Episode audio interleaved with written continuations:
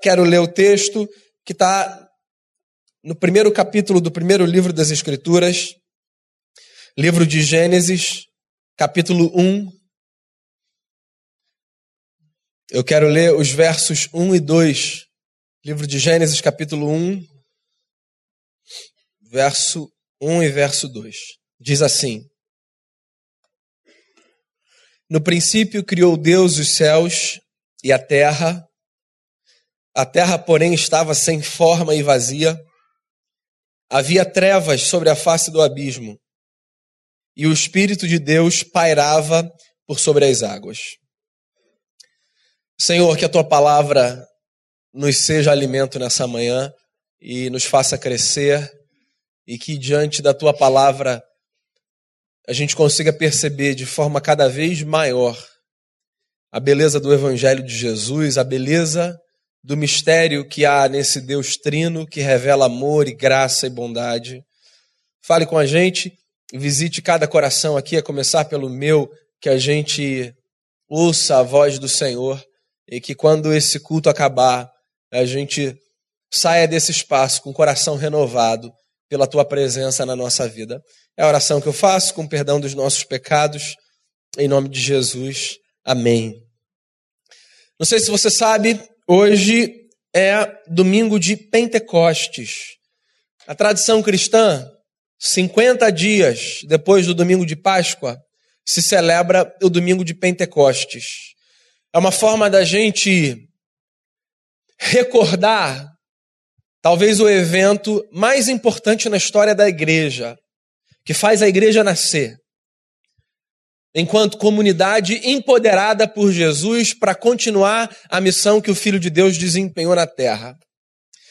Uma das festas do calendário judaico era a festa da colheita, festa de Pentecostes. Eles celebravam o produto da terra, que na leitura daquela gente era não apenas fruto do trabalho dos homens e das mulheres, mas era uma expressão da bondade de um Deus que sustentava os seus filhos. Eu acho que essa é uma percepção, inclusive, que a gente não pode perder. Né? Tudo que a gente tem é não apenas fruto do nosso trabalho suado, eu sei, mas também fruto da graça de um Deus que nos sustenta. Os judeus faziam festa por isso. Numa festa em especial, num ano em especial, os discípulos de Jesus, depois da morte e da ressurreição do Cristo, estavam em Jerusalém, como acontecia, porque todo mundo de Israel, ou gente de todos os cantos de Israel, assim fica melhor, se dirigia para aquela cidade para participar da grande festa. Os discípulos de Jesus estavam ali e algo extraordinário aconteceu. O cumprimento da profecia de Joel, um profeta hebreu que viveu alguns séculos antes daquela ocasião, o Espírito Santo foi derramado sobre um grupo de homens e mulheres, e esse dia ficou conhecido na tradição cristã como o dia de Pentecostes. Ou seja, o dia em que os amigos e amigas de Jesus que seguiam os seus passos receberam o Espírito do Filho para que a missão de difundir o Evangelho fosse perpetuada. Então, já que hoje é o domingo de Pentecostes, eu queria aproveitar essa ocasião para começar uma nova série de conversas aqui com vocês. Uma série que eu resolvi chamar de Vento e Fogo. Uma série de sete mensagens sobre o Espírito Santo. Vento e fogo, porque eu acho que essas são as duas imagens que me vêm à mente quando eu penso no Espírito Santo. Então vamos lá. Do início. Você sabe, por formação, eu sou teólogo. Sabe o que isso significa? Que eu tenho dedicado a minha vida ao absurdo. Deixa eu explicar para você não achar que eu sou um herege, levantar e sair daqui antes de eu ter o direito de defesa. Os meus últimos 15 anos têm sido dedicados a ler, escrever, falar e ouvir sobre um ser de quem a gente se aproxima, mas que jamais poderá ser tratado como objeto de estudo você já parou para pensar nisso? Eu passei quatro anos na graduação, eu passei três anos no mestrado, eu passei cinco anos no doutorado, doze anos de educação formal, me aproximando de um objeto de estudo que, na verdade, não é objeto de estudo como a gente pensa um objeto de estudo. Vamos lá, você pode estudar um ser e dissecar, né? um ser vivo, Você pode estudar micro-organismos e colocá-los em laboratório. Como é que a gente faz para estudar Deus? Como é que a gente faz para falar sobre Deus? Como é que a gente faz para explicar Deus? Porque olha só, eu quero falar aqui sete semanas sobre o Espírito Santo. A gente tem que partir de algum lugar. Como é que é esse negócio? Quando a gente explica a nossa fé para as pessoas. E quando a gente fala para as pessoas assim, sim, nós acreditamos em Deus. Sim, nós acreditamos em Jesus e nós acreditamos que ele foi o Filho de Deus que tomou forma. Sim, nós acreditamos num Deus que é Espírito. Sim, o Espírito Santo fala comigo. É, esse é um vocabulário nosso que eu fico imaginando o sujeito que não partilha da nossa fé, quando ouve uma frase como essa, pensa do que, que essa gente está falando. Quem é Espírito Santo que fala com a gente? Bem, eu pretendo passar minha vida dedicada à mesma causa, ao absurdo. E não tem problema nenhum nisso, desde que eu reconheça que os teólogos medievais, por exemplo, tinham toda a razão. Eu posso me aproximar sempre de Deus tentando entendê-lo, e você também, ainda que você não seja por formação um teólogo, uma teóloga. Desde que eu reconheça que, um, isso é uma presunção, e dois, eu nunca vou esgotar o conhecimento desse ser. Nunca. Os teólogos medievais diziam o seguinte para si, como uma lembrança: o finito nunca pode conter o infinito. Martinho Lutero, talvez o principal articulador da reforma protestante, que esse ano comemora 500 anos, Martinho Lutero chamava Deus de aquele que é simultaneamente oculto e revelado. Ou seja, é aquele de quem a gente pode falar nos momentos em que a gente o percebe, mas é também aquele diante de quem a gente se silencia, quando ele se esconde. Bem, tendo feito esse preâmbulo, como é que a gente fala de Deus? Olha só, nós cristãos acreditamos numa verdade que nós chamamos de revelação, que não é, em primeira instância, aquela revelação que começa por eis que te digo, e aí vem algum episódio da sua vida para mostrar que tem alguém que sabe do que você acha que ninguém sabe. Quando eu digo que nós cristãos acreditamos em revelação, o que nós estamos dizendo com isso é que nós temos como pressuposto da nossa fé a crença de que Deus, pelo seu coração, pela sua vontade e pelo seu mistério, resolveu se tornar conhecido dos homens. Então, quando a gente diz assim, nós somos o povo da revelação. O que nós estamos dizendo é que nós acreditamos num Deus que mostra a sua face aos homens, ou facetas da sua face. Nós acreditamos que nós só podemos conhecer de Deus aquilo que ele revela. O grande profeta hebreu, um homem chamado Moisés, no seu livro de Deuteronômio, o segundo livro da lei, literalmente é o que significa,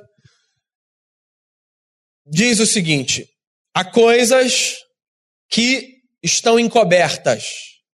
Estas coisas pertencem ao Senhor. Traduzindo isso para um português muito claro, é como se o Moisés estivesse dizendo o seguinte: existem coisas que nos são mistério e que permanecerão mistério. Sabe aquele papo de, não, eu quero muito chegar no céu, porque quando eu chegar no céu eu tenho certeza que Deus vai me falar tudo? Eu não quero te frustrar, mas não. Não. No céu, Deus continuará sendo esse ser infinito e você continuará sendo um ser finito. E se os medievais têm razão, seres finitos nem na eternidade conseguirão compreender exaustivamente um ser que é infinito. Isso faz parte da vida, eu falei sobre isso semana passada, né? Lidar com o mistério, lidar com o silêncio. Você já percebeu como a gente tem dificuldade de lidar com o silêncio? Quer no âmbito religioso, quer no âmbito secular, como a gente gosta de chamar. Você vai na igreja. Aí de repente tudo fica quieto. O silêncio é tão angustiante que alguém vai falar assim: glória a Deus. Você está num show. Entre uma música e outra, o camarada está afinando o violão. Alguém vai gritar: toca Raul. A gente não consegue lidar com silêncio. Silêncio é ensurdecedor. A gente precisa de resposta, a gente precisa de barulho, a gente precisa saber das coisas. Só que a vida, meu amigo, da perspectiva cristã, ela é em parte revelada, em parte misteriosa. Acho que é disso que Moisés estava falando lá em Deuteronômio, quando ele disse assim: existem coisas que estão encobertas, essas coisas pertencem ao Senhor. Agora, existem coisas que nos foram reveladas. E essas coisas nos pertencem, o Moisés disse, a nós e aos nossos filhos. O que a Rosana falou na hora do louvor é verdade. É muito bonito a gente ver adultos chegando, idosos chegando, jovens chegando, crianças chegando, crianças sendo trazidas no ventre. Na expectativa de que, quando nascerem, elas venham para cá também. Porque o que a gente faz e o que a gente tem é para a gente e é para os nossos. Né? O Paulo, o grande apóstolo da igreja cristã, disse a mesma coisa que o Moisés, só que de outra forma. Paulo, quando ele escreve para a igreja de Roma, ele diz assim: Deus não deixou o mundo sem testemunho de si. Ou seja, Deus tem dado sinais na história da sua realidade, da sua graça e da sua presença. E esses sinais não são sinais que são dados apenas quando algo inexplicável acontece. Sabe aquele negócio? Você está na Avenida das Américas, o sinal abriu para você, pedestre, você está prestes a atravessar, um carro não para e passa a alguns milímetros de você. Daí você pensa assim: nossa, Deus existe, foi um sinal. Tudo bem, isso também pode ser um sinal. Mas você já dirigiu de manhã pela orla? Isso também é um sinal de que Deus existe. Já viu o sol se pondo no arpoador? Isso também é um sinal de que Deus existe. Deus tem dado testemunho de si. O texto que a gente leu no começo do culto, o Salmo 19, fala exatamente sobre isso. Sobre a natureza testemunhando a existência de Deus. João Calvino foi o maior teólogo da nossa tradição reformada. Assim nós, calvinistas, cremos. O Calvino dizia uma coisa muito interessante sobre essa comunicação de Deus com os homens. Ele dizia assim: que da mesma forma como um pai e uma mãe se comunicam com o seu filho bebê, adequando a sua linguagem à linguagem do bebê, assim Deus faz com a gente. Você já viu pai de criança pequena? Eu acabei de sair dessa fase. Até porque, se eu falar muito assim com meu filho mais novo, ele vai falar, pai. Mas pai de criança pequena, de bebê, pai e mãe são assim. Eles têm capacidade de se expressar com clareza, com eloquência, usando palavras sofisticadas e complexas. Eles são capazes de montar um raciocínio lógico perfeito. Talvez falem alguns idiomas, mas quando se abaixam para falar com o filho, assim parece que são tomados por um negócio, que a voz muda e que as palavras são cortadas antes do final e que tudo parece sair meio cantando. Não é? Que atire a primeira pedra quem nunca. Acomodação. O Calvino dizia que Deus, assim, acomodava e acomoda a sua linguagem, a nossa, para a gente poder ter percepção de nuances de quem ele é e do que ele faz. Então vamos lá, o Espírito Santo. Primeira vez que o Espírito Santo aparece na Bíblia narrado, descrito, é logo no seu primeiro capítulo. No princípio criou Deus os céus e a terra. A terra, porém, estava sem forma e vazia. Havia trevas sobre a face do abismo, e o Espírito de Deus pairava por sobre as águas. Então, olha só, a primeira imagem que a Bíblia nos traz sobre o Espírito Santo é a seguinte: o Espírito Santo é um vento com capacidade criativa e criadora. Isso é muito poético, lembre-se, Gênesis 1 e Gênesis 2 são dois textos carregados de beleza poética, como os salmos são. Né? Então tenta imaginar a cena aqui. A cena é a seguinte: não havia ainda nem forma, nem conteúdo. E segundo Moisés, Deus fez soprar um vento que começou a dar forma ao que era disforme e que começou a trazer à existência aquilo que não existia. Tem um casal aqui da igreja que me é muito querido, ambos meus amigos, meus da Denise, que me fizeram uma promessa e que não cumpriram de me levar aos lençóis maranhenses. Fala de puto para ficar gravada para eles ficarem constrangidos. Não sei se você já teve a oportunidade de ir. A beleza daquele lugar. A beleza daquele lugar, para mim, não sei se você vai concordar comigo, tem a ver não apenas com aquela paisagem estética que você percebe quando você dá um clique e guarda aquela imagem dentro de você. Você sabe o que eu fico imaginando? A beleza daquele lugar tem a ver, assim, com esse mistério de um cenário surpreendente e imprevisível que é resultado da força do vento que sopra e deforma e reforma e modifica, sempre dando sinais de vida. Bem, qualquer lugar, né, que seja palco de dunas, nos traz essa percepção de maneira mais vívida, né? A beleza de cenários que são montados e desmontados e remontados e feitos únicos pela força de um vento que sopra e que rearruma as coisas da forma como lhe apraz. Eu gosto de pensar nisso para imaginar como foi, segundo Moisés, assim a criação do mundo. Parece que o Moisés via a criação do mundo como assim todas essas modificações de cenografia de lugares como os lençóis maranhenses. Caos é o que Moisés está tentando descrever. E ele chama esse caos de terra sem forma e sem vazia, e vazia, perdão.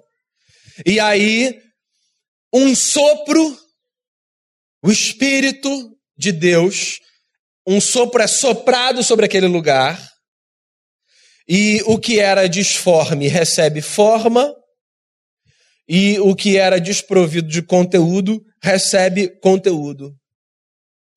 Você sabe que a ênfase do Moisés é tão grande nesse negócio de que o Espírito Santo gerou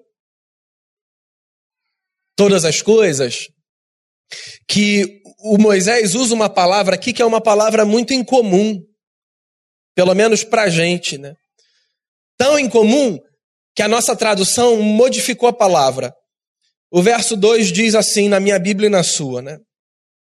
A terra, porém, estava sem forma e vazia, havia trevas sobre a face do abismo, e o Espírito de Deus pairava por sobre as águas. Você sabe que essa palavra que aparece na minha Bíblia e na sua, traduzida por pairava, era a mesma expressão que os hebreus usavam para falar sobre uma ave que chocava os seus ovos. É como se Moisés estivesse dizendo o seguinte: o mundo, amigos, é resultado de um processo de vida provocada por um Deus que se deitou sobre o caos para trazer à existência a ordem e para dar às coisas sentido e beleza. Lembre-se de uma coisa: Moisés foi líder de um povo que viveu 400 anos sob escravidão. E um povo que vive 400 anos sob escravidão se faz uma pergunta: será que a vida faz mesmo sentido? Essa é uma pergunta que você se faz, que eu me faço, e nós somos gente livre. E eu imagino que você não esteja contado entre as pessoas que no mundo mais necessidade do ponto de vista material, por exemplo, passam. Mesmo assim, com todos os nossos dilemas, às vezes nós nos perguntamos: mas será que isso aqui tudo faz sentido mesmo? Será que é assim? O Moisés está escrevendo para uma gente que viveu 400 anos debaixo de escravidão. Por uma gente que foi condicionada a acreditar que eles eram menos gente do que os outros, menores, mais fracos, que eles tinham nascido para ser aquilo mesmo, escória do mundo, que Deus não olhava para eles, porque quando alguma coisa acontece que a gente não gosta, a gente pensa nisso. Deus não gosta de mim, Deus se esqueceu de mim, Deus me abandonou. Então você imagina aquela gente para quem Moisés está escrevendo. Aí ele tem uma sacada genial. Ele diz assim: não, não, não. Esse mundo aqui não é resultado do caos. Esse mundo aqui não é resultado do acaso. Esse mundo foi chocado por Deus. O Espírito Santo, o Moisés diria, é essa pessoa divina, a terceira pessoa da Trindade, que, que se deitou sobre essa realidade caótica, sem forma e sem conteúdo, para trazer beleza, sentido a tudo aquilo que vinha à existência. Eu não sei se você consegue perceber, mas quando Moisés descreve o Espírito de Deus, parece que o Moisés quer dar uma ênfase. Parece que o Moisés quer fazer a gente entender que esse Deus, que é um mistério, se movimenta o tempo todo. Você sabe que, na minha opinião, essa é uma das facetas mais bonitas do caráter de Deus. Deus é um ser que se movimenta, um ser que dança. Tem uma frase do Nietzsche no clássico Assim Falou Zaratustra, que eu acho muito bonita. Ele diz assim: Eu só poderia crer num Deus que soubesse dançar. Eu acho isso lindo, lindo. Até porque isso justifica as nossas festas nos retiros, na minha consciência. Brincadeira, gente. Mas justifica assim. Um Deus que sabe dançar. Sabe o que é isso? É a lembrança, assim, de que nós não somos essa gente que crê num Deus enquanto realidade estática, imóvel. Eu não sei como pintaram Deus para você. Eu vou falar como muitas gerações receberam a imagem de Deus.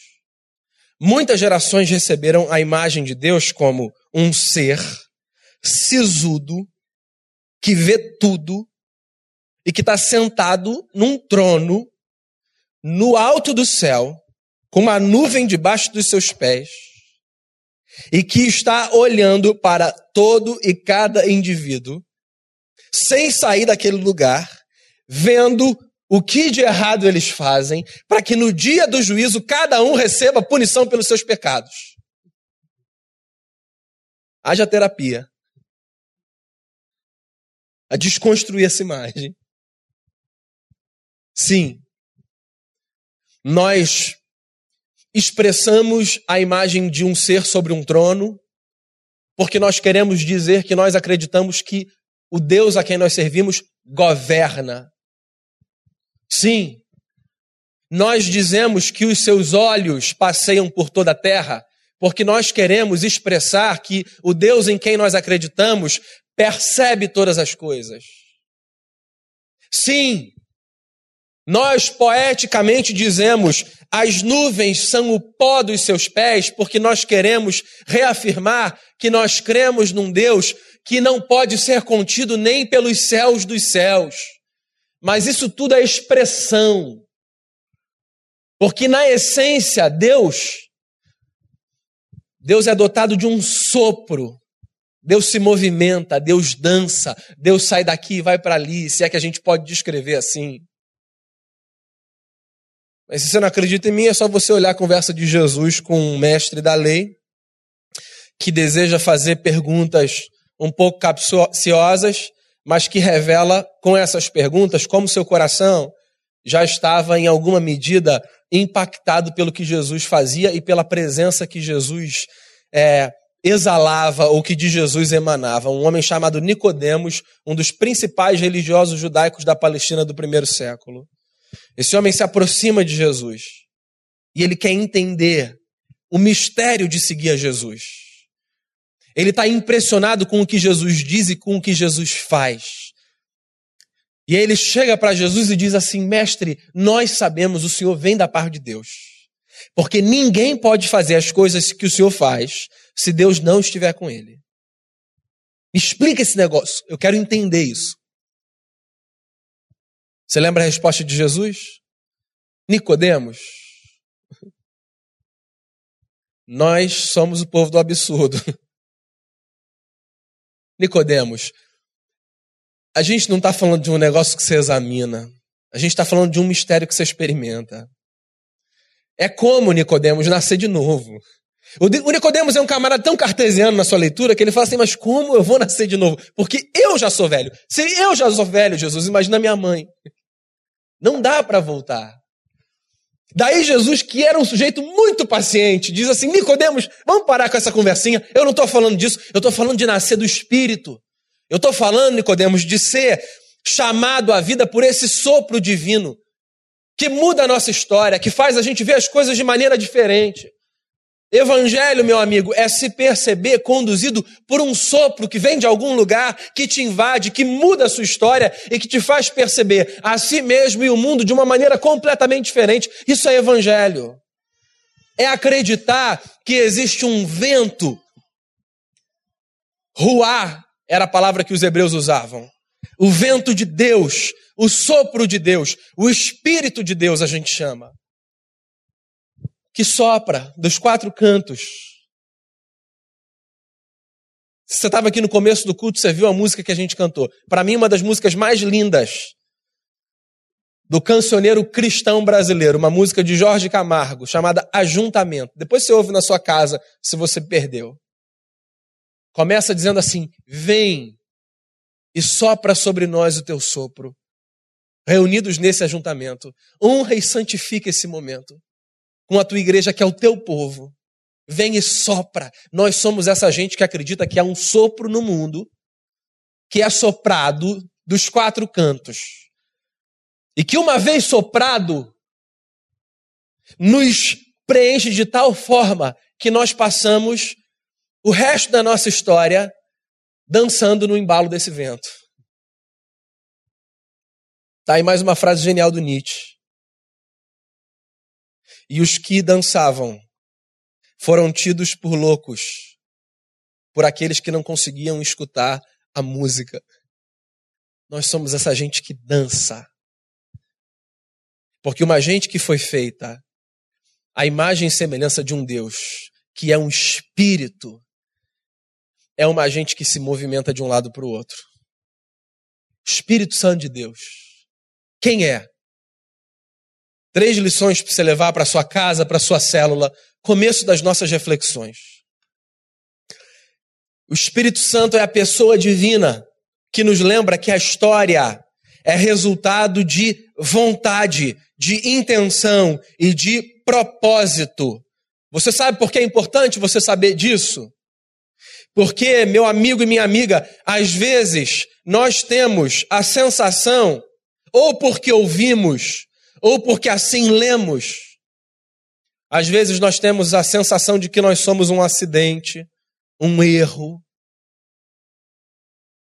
Essa semana eu conversava com uma menina que não tem 25 anos e que, com lágrima nos olhos, me disse assim: Daniel, não sei se você vai acreditar, mas eu não consigo me lembrar de um dia da minha vida que eu não tenha ouvido, ou do meu pai ou da minha mãe, que eu era um erro.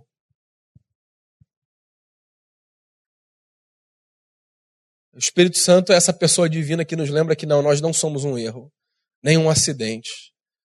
Nós somos resultado de vontade, de projeto, de intenção.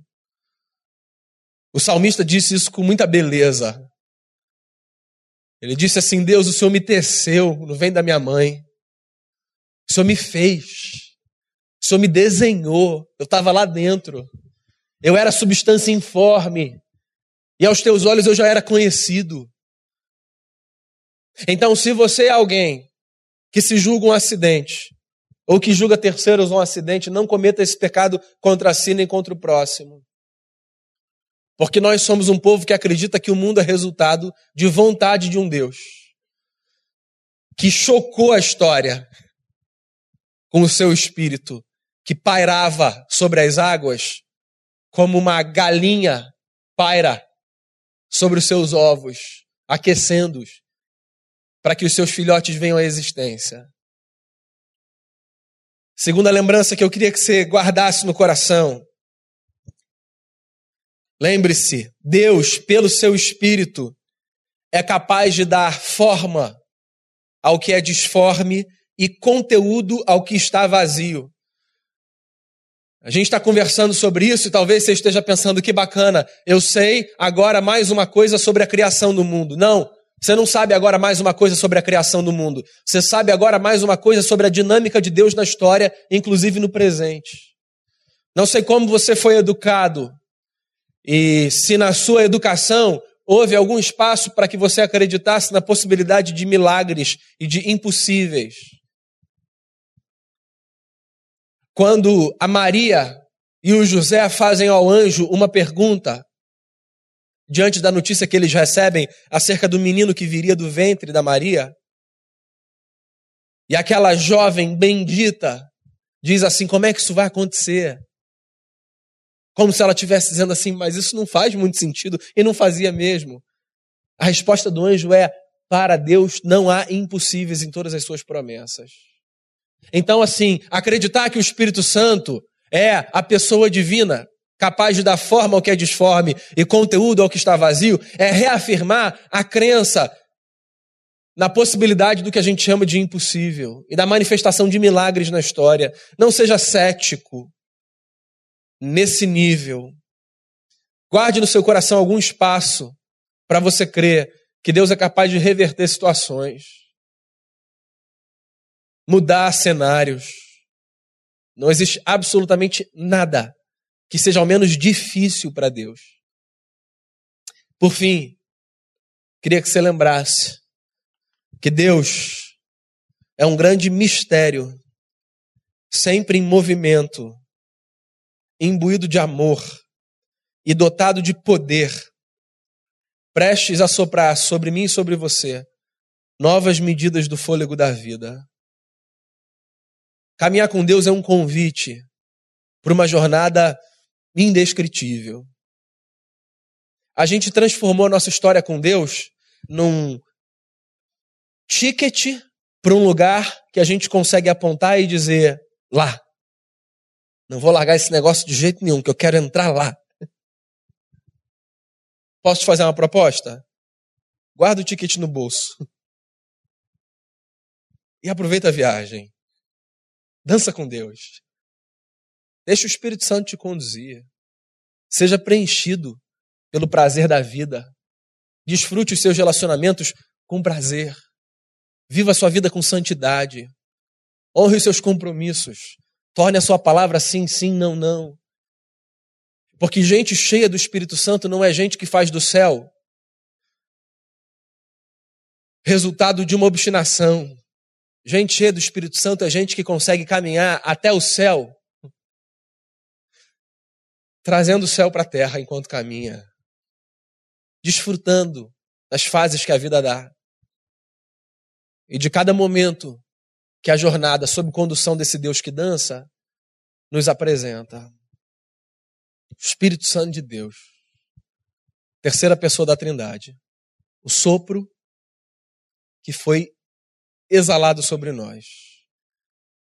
O vento que nos embala, que nos protege e que nos faz dançar na história. Feche seus olhos, vamos orar. Senhor Deus, como é bom a gente entrar nessa jornada indescritível, misteriosa, chamada vida sob o poder do Espírito. Obrigado porque o Senhor é um Deus que não tem deixado o mundo, como disse o apóstolo, sem testemunho de si. A gente poder ver o Senhor na criação é maravilhoso. A gente poder ver o Senhor no meio da dor e da tragédia também é maravilhoso. É, traz conforto. A gente vê o Senhor na tua palavra é poderosíssimo. Poder ver o Senhor na pessoa de Jesus, o teu filho, expressão exata do Deus invisível. Isso faz calar os nossos lábios, tremer os nossos joelhos. Um Deus que nos ama tanto, que resolve se tornar um de nós que nos ama tanto que quando chama o seu filho para si, Sopra sobre nós o vento que desde o início da história tem sido soprado dos quatro cantos. Espírito Santo de Deus, num mundo de gente vazia, num mundo de histórias ocas, a minha oração nessa manhã é preencha a nossa vida. Preencha a nossa vida. Que a nossa vida faça sentido acima de qualquer coisa, pela percepção da tua presença dentro de nós. Que essa sensação de paz no coração, que essa sensação de plenitude, que essas experiências de transcendermos diante do que vemos, ouvimos e percebemos, nos seja discernida como uma experiência misteriosa e poderosa com o Espírito Santo, o Deus que dança. Obrigado por esse convite maravilhoso para dançarmos com o Senhor na história, para nos movimentarmos no compasso do coração do Senhor. Que não nos falte sensibilidade a nenhum de nós e que o ticket seja guardado no bolso e que a beleza da jornada inunde o nosso coração de alegria e de sentido. Cada nova manhã é a oração que eu faço por mim, por cada pessoa presente aqui, em nome e por amor de Jesus. Amém. Amém.